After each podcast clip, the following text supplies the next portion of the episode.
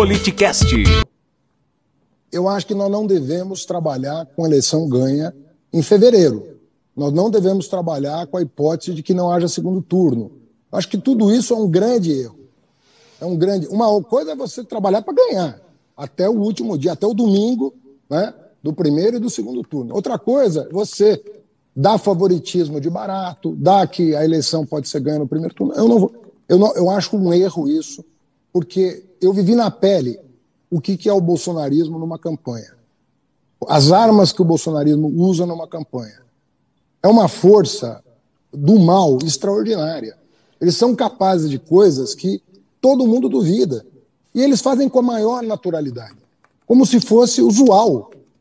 E as instituições, às vezes, se rendem à truculência do Bolsonaro. Eu não acho que as instituições reagem à truculência dele como deveriam. Não, não reagem.